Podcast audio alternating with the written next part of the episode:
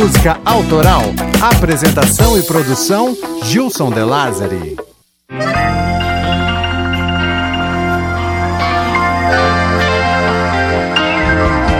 Estica a tela, bate o prego e serra o pau. O bicho fez no meu quintal um estrago no gareiro.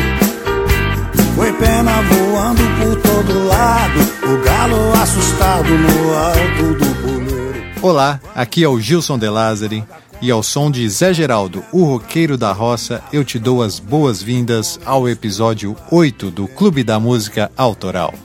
Estica a tela, bate o prego, serra o pau. Bicho fez no meu quintal, estrago no gareiro. Foi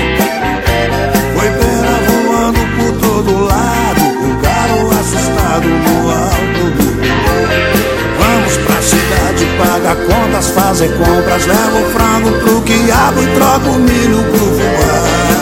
Não tenho pressa pra voltar pro meu roçado, um homem despreocupado tem tempo pra namorar. O Clube da Música Autoral tem uma missão, que é espalhar música boa por aí. Hoje resolvi mudar um pouco o rumo e, como bom eclético que tento ser, falarei sobre uma canção sertaneja. Alguns podem até torcer o nariz. Sertanojo, eles dizem. E eu digo, sim, sertanejo, o ritmo brasileiro que mais vendeu discos no Brasil. E aí, malandro? Afinal, você é cantor de folk ou rock rural? Eu falei, amigo, eu sou o que você quiser que eu seja. Vem pra cá, vamos dividir uma cerveja, vamos tomar um grau. Esse negócio de folk rock rural, isso aí é uma roupa velha guardada no meu baú. Com certeza você já escutou tudo isso num disco antigo do Raul. Ademais, a quem interessar bossa, me chamam roqueiro da roça.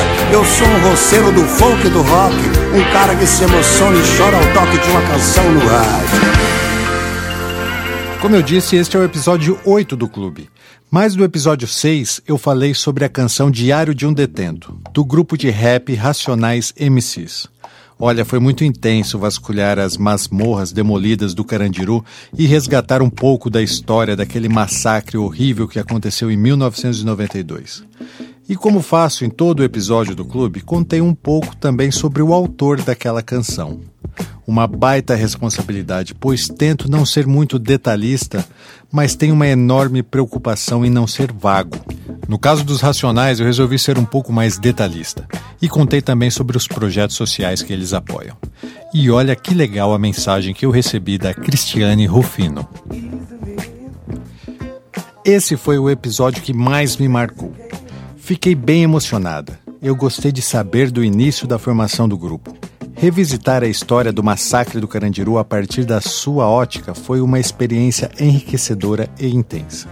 Penso que esse episódio mexeu tanto comigo porque me remeteu ao ano de 94, em que o grupo Racionais fizeram para mim um show beneficente na escola em que eu estudava. Esse show foi para arrecadar dinheiro para comprar uma máquina Braille. Havia apenas um ano que eu tinha ficado cega. Naquela época não era comum o uso de computadores como hoje. Após o show, meus pais conseguiram comprar a minha máquina e assim facilitou meus estudos. Tenho ela até hoje. Gilson, você é o cara. Obrigada por me proporcionar tanto conhecimento da música, algo que tanto gosto e me faz bem. Parabéns, parabéns.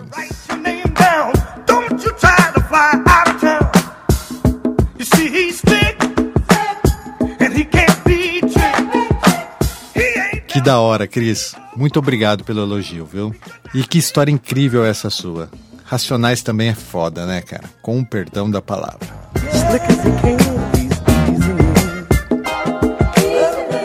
A Cris interagiu pelo Facebook, mas eu quero avisar que o clube também está no Twitter e no Instagram. É só digitar na busca Clube da Música Autoral e passar a me seguir. Daí, além de interagir como a Cris fez, você também vai passar a receber notícias e curiosidades sobre os temas abordados aqui no clube. Se você preferir, também posso te enviar os novos episódios pelo WhatsApp. E você ouve em seu smartphone quando quiser. É só clicar no link que está nesse episódio e confirmar a mensagem. Mas faça rápido, antes que eu comece a falar sobre evidências. Quem é? Clube da Música Autoral.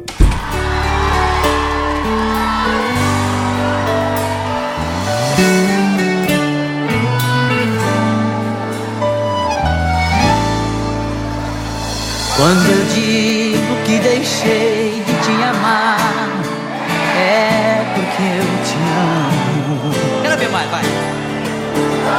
Quando eu digo que não quero mais você, é porque eu te quero. Eu tenho medo de te dar meu coração e confessar que eu estou em tuas mãos. Mas não posso imaginar o que vai ser de mim se eu te perder. Evidências é o hino da música sertaneja romântica. Provavelmente a melhor música do estilo. Alguns podem até discordar, eu sei, mas será em vão. Essa versão ao vivo que estamos ouvindo tem mais de 20 milhões de visualizações no YouTube. Mas se somarmos todas as outras versões e paródias de evidência, acho que seria até impossível contabilizar os números dessa canção composta em 1988, que um dia, vejam só, foi desdenhada pela gravadora.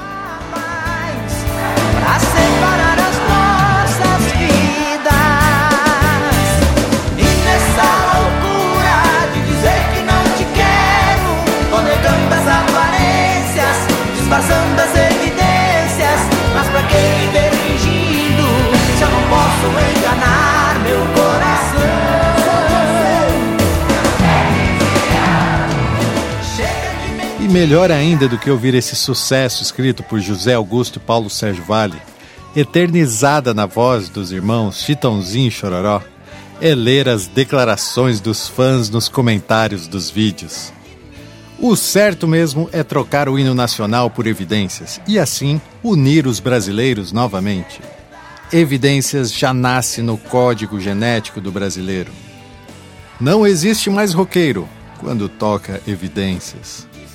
Se eu escutasse o som de um berrante agora, sairia correndo e perguntando quem está me chamando. Eita, modão!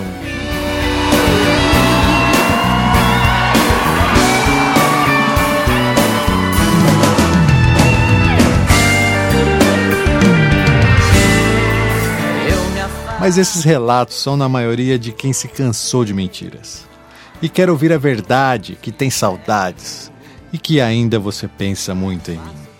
E eu aqui pensando em você, que vez ou outra faz questão de afogar as mágoas ao som de evidência, mas não conhece ainda a história desse sucesso da música popular brasileira?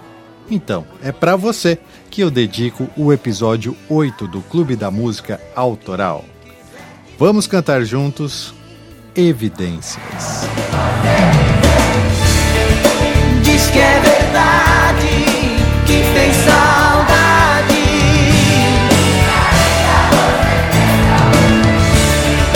Diz que é verdade,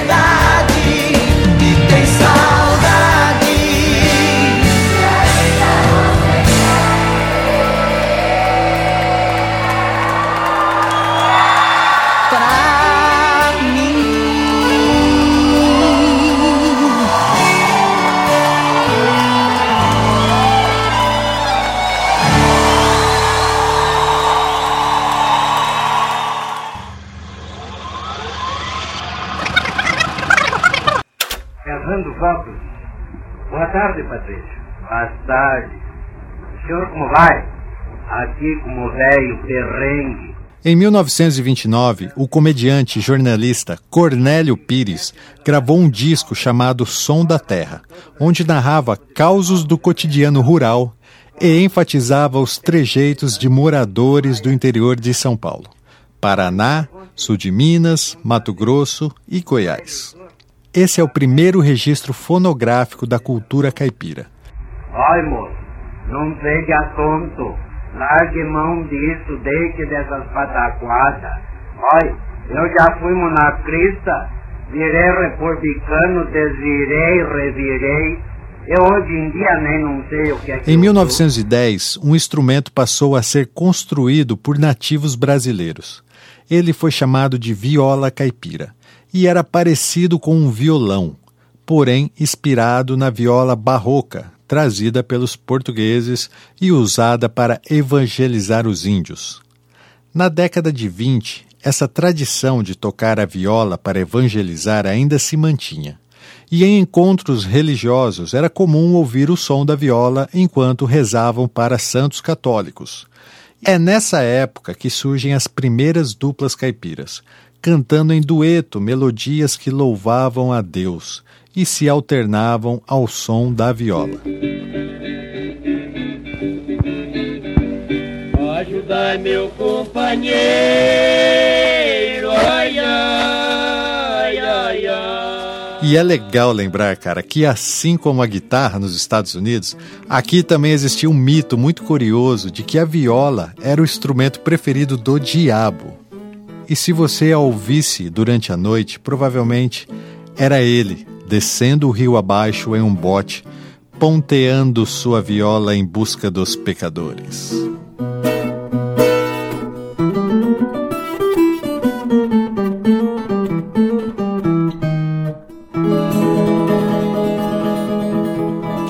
No começo dos anos 80, as duplas caipiras que se destacavam nas cidades do interior passaram a ser convidadas para apresentações ao vivo nos imponentes programas de rádio.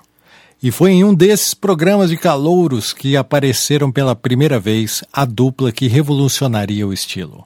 Tonico e Tinoco. A Rádio Bandeirantes apresenta para todo o país, onde canta o Sabiá com Tonico e Tinoco, a dupla Coração do Brasil.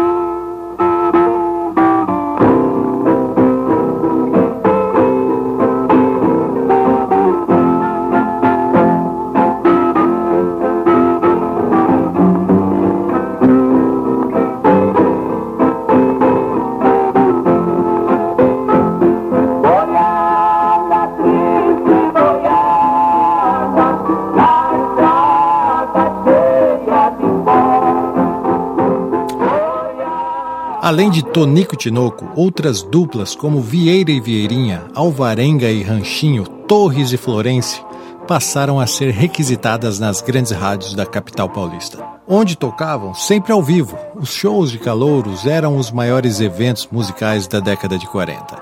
E a moda de viola, como foi apelidada, o estilo musical preferido da audiência.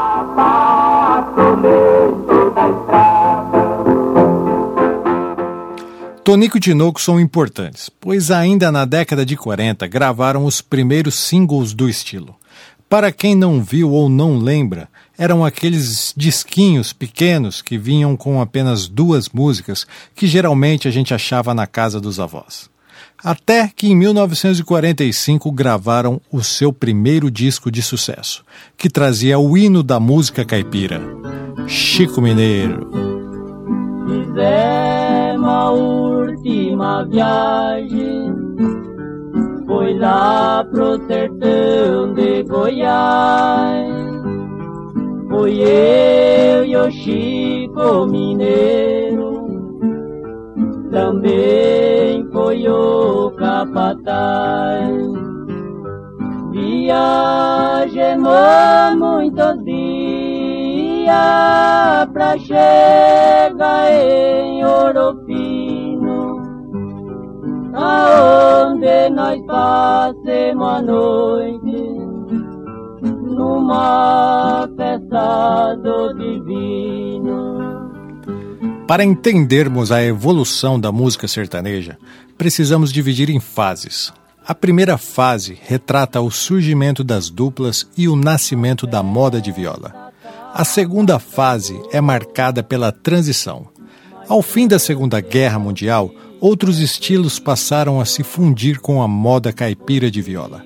Entre eles, a polca, a guarânia e um outro instrumento, também de origem portuguesa, passou a protagonizar junto com a viola a harmonização, chamada de sanfona, acordeon ou gaita.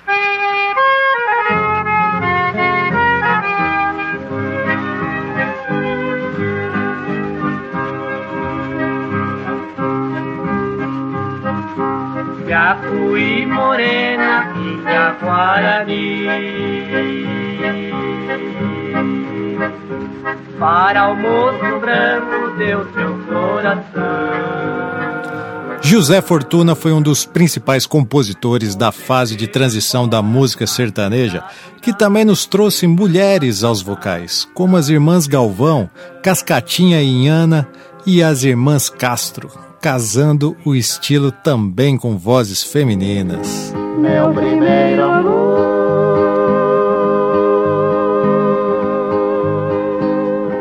Tão cedo acabou, só a dor deixou neste peito meu.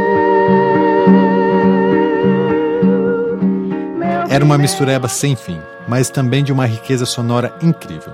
As duplas estavam inovando a música regional. Entre essas duplas, preciso destacar Tião Carreiro e Pardinho, que criaram o estilo pagode de se tocar na viola.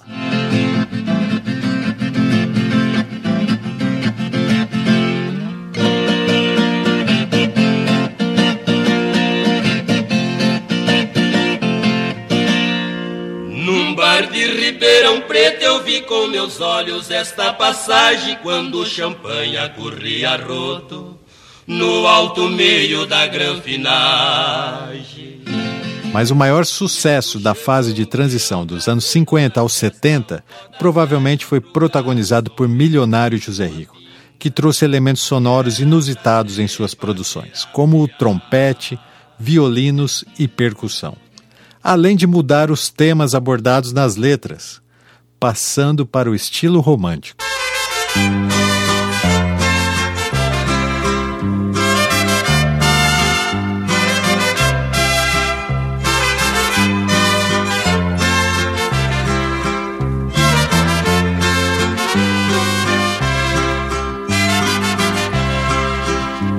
Nesta longa estrada da vida. Com o milionário José Rico começa a terceira fase da música caipira, o sertanejo romântico. A década de 70 também marca um novo visual, influenciado pelos filmes de faroeste e pela popularização das grandes festas de rodeio, que viraram mania no país e divulgaram demais a música sertaneja. Um cantor da Jovem Guarda percebeu o potencial do sertanejo romântico e, sem qualquer cerimônia, trocou a Jovem Guarda pelo sertanejo, tornando-se em pouco tempo uma das maiores referências do estilo. Seu nome? Sérgio Reis. Toda vez que eu viajava pela estrada de ouro fino, de longe eu avistava A música sertaneja ainda era limitada e sofria preconceito por ser muito popular. Seus expoentes acabaram limitados, se apresentavam apenas em festas de rodeio, circos e rádios AM. Outro nome que surgiu nos anos 70 e vale muito a pena ser lembrado foi o violeiro, cantor e compositor Renato Teixeira. É de sonho e de pó o destino de um só. Feito eu perdido em pensamentos sobre o meu cavalo. É de laço e de nó, de gibeira. Com o terreno já arado, adubado e semeado para os que viriam pela frente, o estouro do estilo sertanejo na mídia era questão de tempo. Sou caipira, pirapora, nossa Senhora de Aparecida. Ilumina a mina escura e funda o trem da minha vida. Entre as principais duplas que começavam a surgir e fazer sucesso nos anos 80 estavam eles, os amigos Leandro e Leonardo, Zezé de Camargo e Luciano e nossos protagonistas do episódio 8 do Clube da Música Autoral, José e Durval, ou melhor, Chitãozinho e Chororó.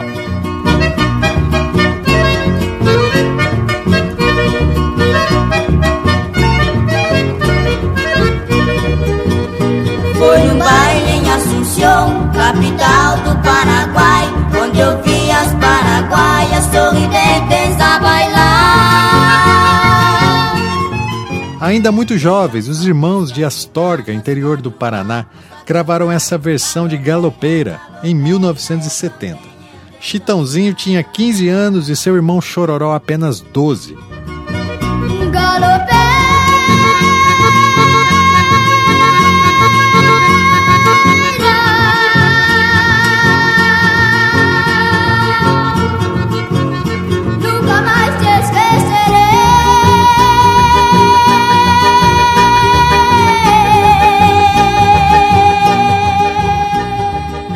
Era o disco de estreia da dupla, cujo nome foi tirado de uma canção da dupla Serrinha e Atos Campos, que tinha o mesmo nome e falava sobre dois pássaros que os alegravam a cantar: o Inhambu Chitão e o Chororó.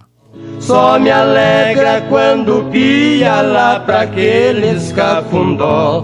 É o Nhambu Chitã e o Chororó. É o Nhambu e o Chororó.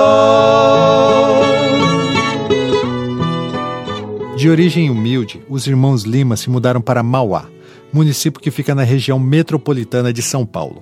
E sua principal atividade era a música. Viajavam fazendo apresentações em circos, bares pelo interior do Brasil, ficando até 30 dias longe de casa. Em uma dessas voltas chegaram sem nada. Nenhum dinheiro havia rendido naquela última viagem. Eles tinham apenas um Fusca que usavam para se locomover até os locais do show. Então saíram para vender o Fusca e procurar um emprego convencional. Chororó. É o Chitã e o Chororó. Após quatro discos gravados e sem retorno financeiro, decidiram acabar com a dupla. Estavam convencidos que a carreira artística não era para eles. Então, tristes, ligam o rádio do Fusca e o locutor anuncia o último lançamento do cantor Raul Seixas.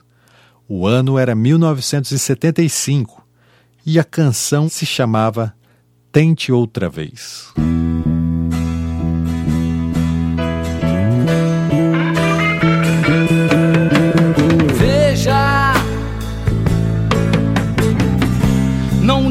Que a canção está perdida. Tenha fé em Deus, tenha fé na vida.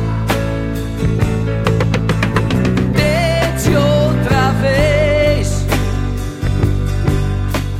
A dupla gosta muito de lembrar dessa história em suas entrevistas, pois foi através da mensagem dessa canção que diz: Não pense que a canção está perdida. Tenha fé em Deus, tenha fé na vida, que se colocaram a chorar e decidiram seguir o conselho de Raul e tentaram mais uma vez.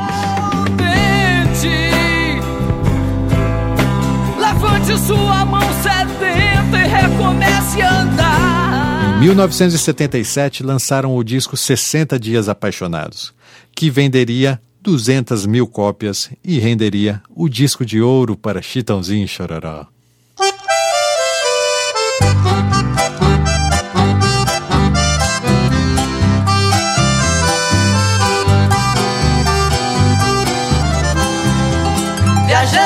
Mato Grosso, Aparecida do Tabuado. Com o sucesso de 60 Dias Apaixonados, a gravadora Copacabana lançou em 1981 o disco Amante Amada, que ganhou o disco de platina, vendendo o dobro do disco anterior, 400 mil cópias. Tudo ia bem para os irmãos e em 1982 lançaram o disco responsável pela popularização nacional da música sertaneja. Somos Apaixonados vendeu mais de um milhão e meio de cópias e faturou o disco de diamante. E tudo isso devido ao sucesso inesperado de uma música que entrou no disco desacreditada. Ela se chamava Fio de Cabelo. Quando a gente ama, qualquer coisa serve para relembrar. Um vestido velho da mulher muito valor. Em 1984, conseguiram bater as vendas do disco anterior, Somos Apaixonados, com o lançamento do seu novo álbum, Amante, que vendeu 1,8 milhões de cópias. Esse número de vendas então passou a se repetir, Fotografia de 1985 e Coração Quebrado de 1986 também arrebentaram de vender. O sucesso era tanto que Chitãozinho e Chororó foram convidados para apresentar um programa de TV no SBT, onde recebiam convidados. No mesmo ano, a Globo convidou a dupla para cantar ao lado do rei Roberto Carlos no especial de fim de ano, onde cantaram para a enorme audiência da Rede Globo a música De Coração para Coração. Na sintonia coração para coração.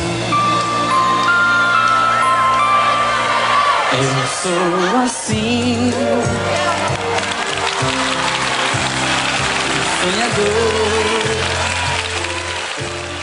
Em 1987, a dupla lançou o disco Meu Disfarce. E com ele, mais uma inovação: flertaram o sertanejo com a country music, adicionando banjo e solos de guitarra do estilo country.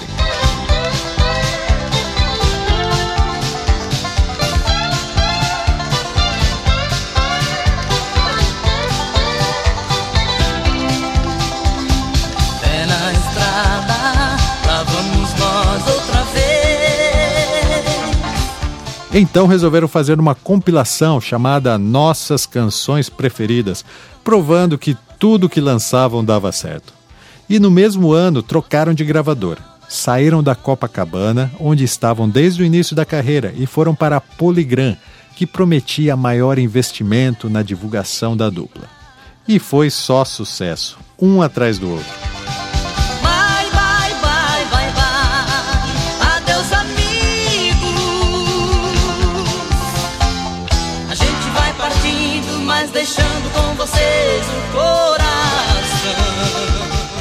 Em 1989, lançaram o disco Meninos do Brasil, que trazia uma série de hits que emplacaram nas paradas. Entre eles, Nós Somos Assim, Brigas, uma nova versão de No Rancho Fundo, tema da novela Tieta, e uma versão do country americano de B. Double Steven, que aqui estourou com o título Nascemos para Cantar. O grande mestre do céu,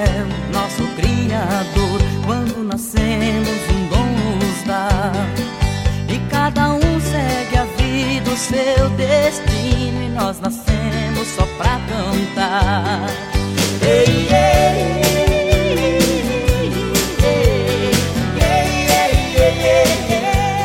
A Polygram chegava com tudo, investindo pesado na dupla que faturou mais um disco de diamante com Meninos do Brasil. E é também nesse disco que aparece nosso outro personagem desse episódio, como compositor da canção Página Virada. Autoria de José Augusto. Quem mais precisa desse amor sou eu, porque de nós quem mais sofreu fui eu. Por isso mesmo é que eu te digo, não tem sentido eu sem você. Quem sabe o que é melhor pra mim? José Augusto Cougil é um cantor carioca que nasceu em 1956. Você talvez não se lembre muito dele, porque ficou fora da mídia brasileira nos últimos anos. Mas talvez eu refresque a sua memória. Quando tinha 17 anos, Zé Augusto ganhou o primeiro lugar de um festival no Rio de Janeiro como melhor intérprete. Convencido que poderia ser um cantor de sucesso, fez teste em todas as gravadoras da época, mas foi recusado em todas. Zé Augusto não precisou ouvir Tente Outra Vez para tentar novamente. Ele foi esperto, percebeu que poderia escrever canções e que a gravadora poderia lançar com outros cantores e assim trilhar seu caminho por fora. Então, em 1972, o desconhecido José Augusto entregou uma fita cassete com músicas de sua autoria para a então gravadora EMI. E no mesmo ano, Calbi Peixoto lançou uma composição sua, no disco Superstar. Meu filho, meu amigo verdadeiro, meu pequeno companheiro, eu não posso te perder. Meu filho, meu amor. Com o sucesso na voz de Calbi, a EMI resolveu dar uma chance para o garoto. E em 1973, para testar a aceitação, lançou apenas uma música, De que vale ter tudo na vida, que atingiu a incrível marca de um milhão de cópias vendidas. De que vale ter tudo na vida? De que vale a beleza da flor? Se eu não tenho mais teu carinho, se eu não sinto mais teu calor. A música de José Augusto tinha fortes influências da black music americana e ares joviais. A EMI resolveu investir na carreira internacional de José Augusto e lançaram na América Latina a canção Luzes de Ribalta, que fez muito sucesso. Vidas que se acabam José Augusto passou a fazer mais sucesso em outros países do que no Brasil. Ele é, ao lado de Roberto Carlos e Nelson Ned, o artista brasileiro que mais vendeu discos da América Latina. Na década de 80, foi apelidado pelos fãs como o Rei do Romantismo e tem 25 discos lançados na América Latina. Apesar da bem-sucedida carreira internacional, José Augusto continuou compondo música para outros intérpretes, entre eles Alcione, Fafá de Belém e até para Xuxa. Vou fazer uma rápida compilação com alguns refrões marcantes de José Augusto. Tenho certeza que vai refrescar a sua memória. Beijo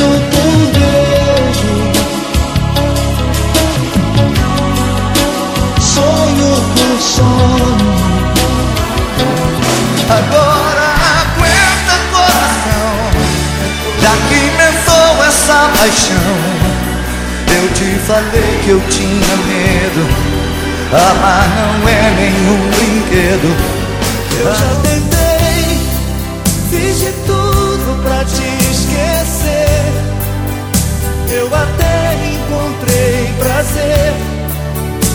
mas ninguém faz como você. Porque apesar de tudo que você me faz,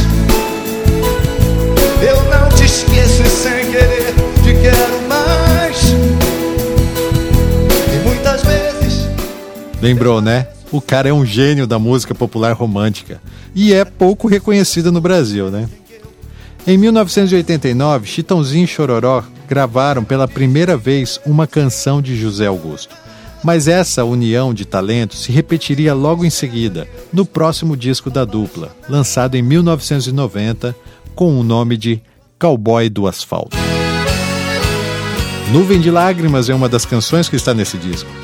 Cowboys do Asfalto foi lançado com um milhão de cópias já encomendadas no formato LP. Mas também foi lançado em CD e olha, vendeu muito, mas não existe uma contagem oficial. Estima-se que a quantidade de CDs vendidos seja o dobro dos LPs. Há uma nuvem de lágrimas sobre meus olhos, dizendo mim que você foi embora e que não demora meu pranto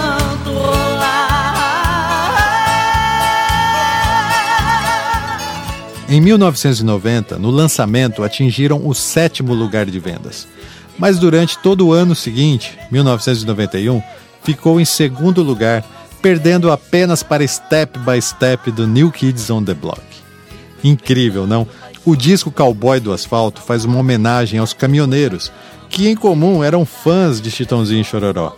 Inclusive, a faixa que dá título ao álbum é dedicada a essa classe sofredora dos motoristas que passam vários dias fora de casa, longe da mulher amada, longe dos filhos, ouvindo no toca-fitas discos de Chitãozinho e Chororó com muitas saudades. Três horas da manhã, o sol ainda está dormindo. Lá vou eu mais uma vez, outra viagem. E enquanto esquenta o motor do caminhão. Tanto sofrimento assim só poderia ser expressado por uma outra canção, que também está nesse disco, mas que não é apenas uma simples canção, ela é mais, ela é um hino. O hino do sofrimento gostoso, aquele que sofremos com esperança e só pode ser traduzida com evidências. Quem é? Clube da Música Autoral.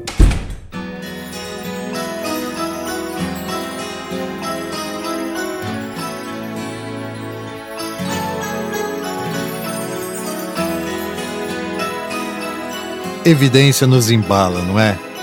Quando eu comecei a escrever esse episódio do clube, me lembrei de um show com Chitãozinho e Chororó que assisti por volta de 1998.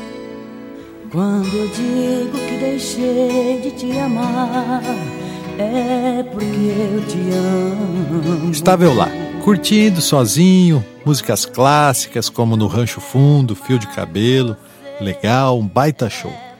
Mas daí iniciou a introdução de evidências e foi incrível. Todos ao meu lado começaram a se abraçar e cantar juntos, e eu também fui abraçado, acabei abraçando alguém. Então notei que sabia cantar evidências inteirinha. O que é curioso, pois não lembro de tê-la ouvido a ponto de decorar a letra, que por acaso é muito longa para os padrões do sertanejo. Eu me afasto e me defendo de você, mas depois me entrego. Hoje, analisando com calma, noto que em evidências o envolvimento acontece gradativamente. Na primeira parte, ela é calma e arremete a uma declaração de amor manjada, narrada na primeira pessoa, mas logo mostra, na verdade, um conflito de alguém que está apaixonado, mas é esperto o suficiente para saber que esse amor vai machucá-lo. Só existe uma verdade nesse relacionamento. Alguém com medo de entregar o coração para a pessoa errada. Aquele friozinho na barriga que mistura medo com excitação.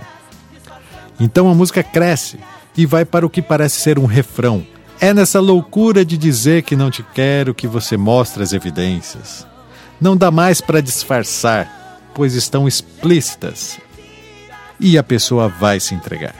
Ela quer se entregar. Então, que seja, me entrego. É o ápice da euforia, o momento carnal, do beijo, do calor, sem se preocupar com amanhã. Ufa, acabou? Não, esse não é o refrão. O refrão entra agora. Só quero ouvir você dizer que sim, que é verdade, que também tem saudades, que nossos sentimentos são recíprocos. Então, bora ser feliz, que é disso que eu preciso. E coisa boa. E ainda você quer viver pra mim. Evidências acontece assim, ela vai crescendo e vai nos emocionando. Todos nós conhecemos evidências na voz de Chitãozinho e Chororó, certo? Mas não foram eles os primeiros a gravá-la. E também José Augusto não compôs evidências sozinho.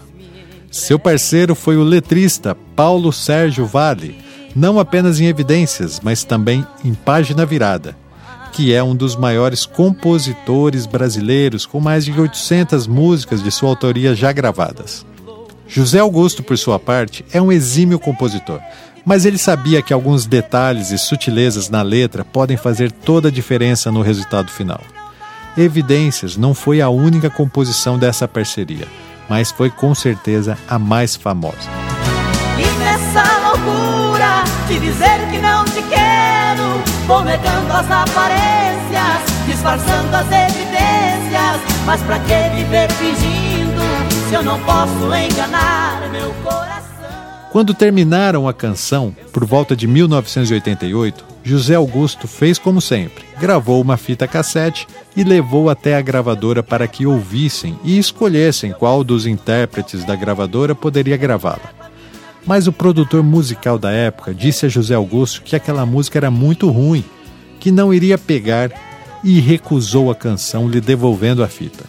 Chateado, José Augusto foi abordado pelo também compositor Michael Sullivan, que havia ouvido a avaliação do produtor musical e perguntou se ele poderia levar a canção para seu irmão gravá-la. José disse que sim, tudo bem, e entregou a fita. Então, Leonardo Sullivan gravou Evidências pela primeira vez. Mas sua gravadora também torceu o nariz. Lançaram o disco, mas não trabalharam a canção. Ouçam a primeira versão de Evidências com a voz de Leonardo Sullivan. Quando eu digo que deixei de te amar, é porque eu te amo. Quando eu digo que não quero mais você, é porque eu te quero. Daí um belo dia José Augusto recebe uma ligação. Era Chororó, dizendo que ouviram evidências e queriam a permissão para gravá-la. José achou estranho, afinal todos haviam execrado aquela canção. Chororó insistiu e ela acabou incluída no novo material para o disco Cowboy do Asfalto. Animados, essa foi a primeira canção que a dupla apresentou ao maestro e arranjador Julinho Teixeira. E vale lembrar que nessa época a produção de música sertaneja era frenética, pois vendia-se muitos discos. Não existiam os home studios onde as pessoas gravavam em casa. Só se gravava música dentro dos grandes estúdios. Era praticamente uma linha de produção automatizada. Os maestros e arranjadores eram quase sempre os mesmos. Eles escreviam o arranjo em partituras, inclusive as partes individuais de cada músico. Bons músicos eram aqueles que gravavam rápido, tiravam bons timbres e não questionavam os arranjos. Evidências é revolucionária até nesse aspecto, pois é a primeira canção da música sertaneja gravada com um improviso de guitarra. Ao invés de escrever o solo, como sempre fazia em Evidências, o maestro sugeriu que o guitarrista improvisasse o tal do guitarrista era José Eduardo Fernando Borges, mais conhecido no meio musical como Faísca. Sem economizar suas influências virtuosas, Faísca começa o solo de evidências de forma melodiosa, mas improvisa um arpejo em Lá menor no fim. Aquilo era algo totalmente diferente de todos os outros arranjos do estilo. E deu certo. Quem ouve pode pensar que é apenas um solo rápido, mas pode ter certeza que Faísca influenciou muitos músicos que, quando ouviram, ficaram de cara.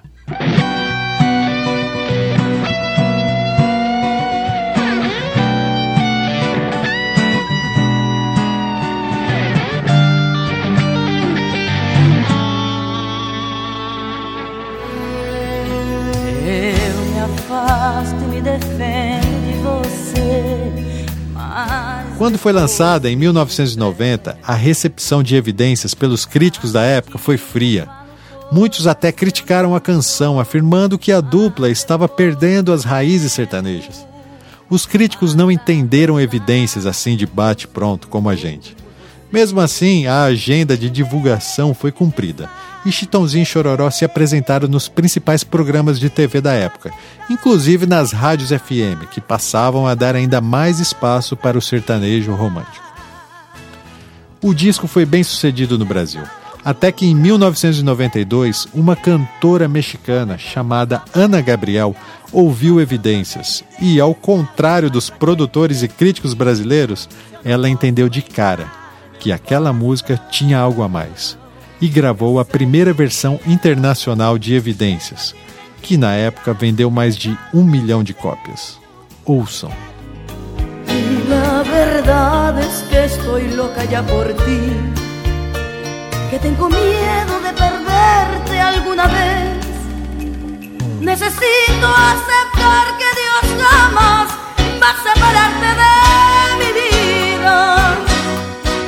Que beleza! Daí, né, abriu a porteira de vez e Evidências hoje é a música mais regravada de José Augusto e Paulo Sérgio Vale, com mais de 80 versões oficiais gravadas em diversos idiomas.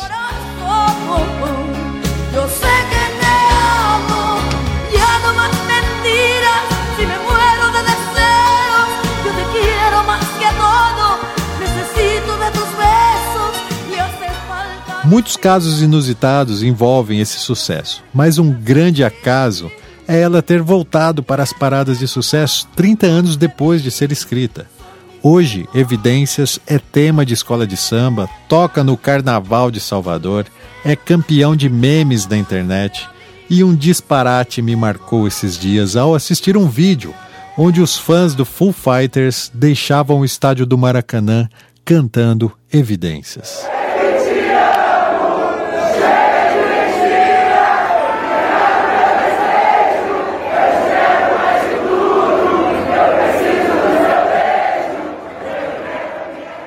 Cara, não adianta. Evidências é assim, une as pessoas. É inexplicável.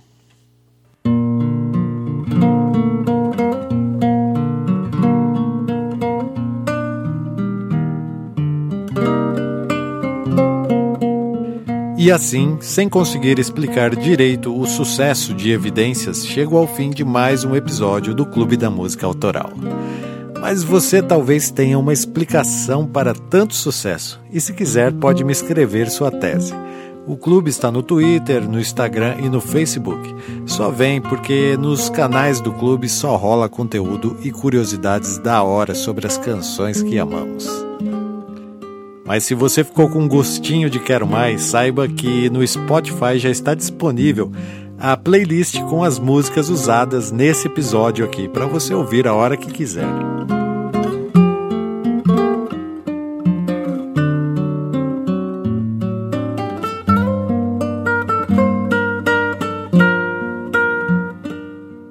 A missão do clube é essa: espalhar música e histórias pela rede. Mas para que essa missão continue, eu preciso da sua ajuda sendo um sócio oficial do Clube da Música Autoral. Todo sócio pode votar e ajudar a escolher as músicas que serão tema dos próximos episódios. Que tal a sua música preferida ser narrada aqui no próximo episódio do clube, hein? Para se associar e ajudar a manter essa ideia viva, acesse o site clubedamusicaautoral.com.br barra assine e conheça as opções de assinatura. Lá tem um vídeo meu explicando tudo certinho, tá ok? E antes de partir, só quero avisar que você vai ficar pelo menos uma semana inteira cantando evidências mentalmente. E como o estrago já está feito, deixarei essa versão ao vivo de evidências com o acompanhamento de uma orquestra regida pelo maestro João Carlos Martins. Meu nome é Gilson De Lázari e foi um prazer falar de música com vocês. Até a próxima.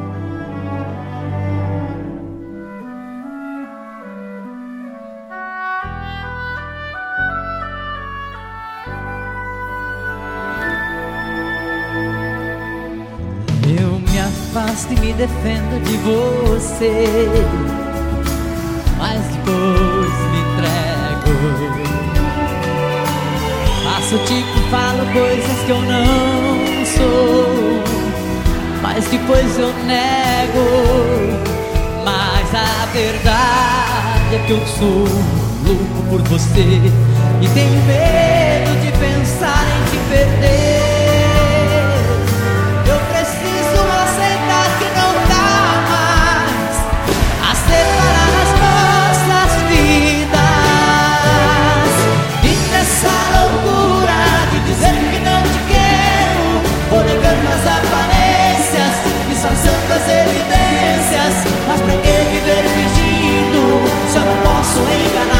meu coração. Vocês. Chega de mentiras, de negar o meu desejo. Eu te quero mais que tudo. Eu preciso do seu beijo. Eu entrego a minha vida pra você fazer o que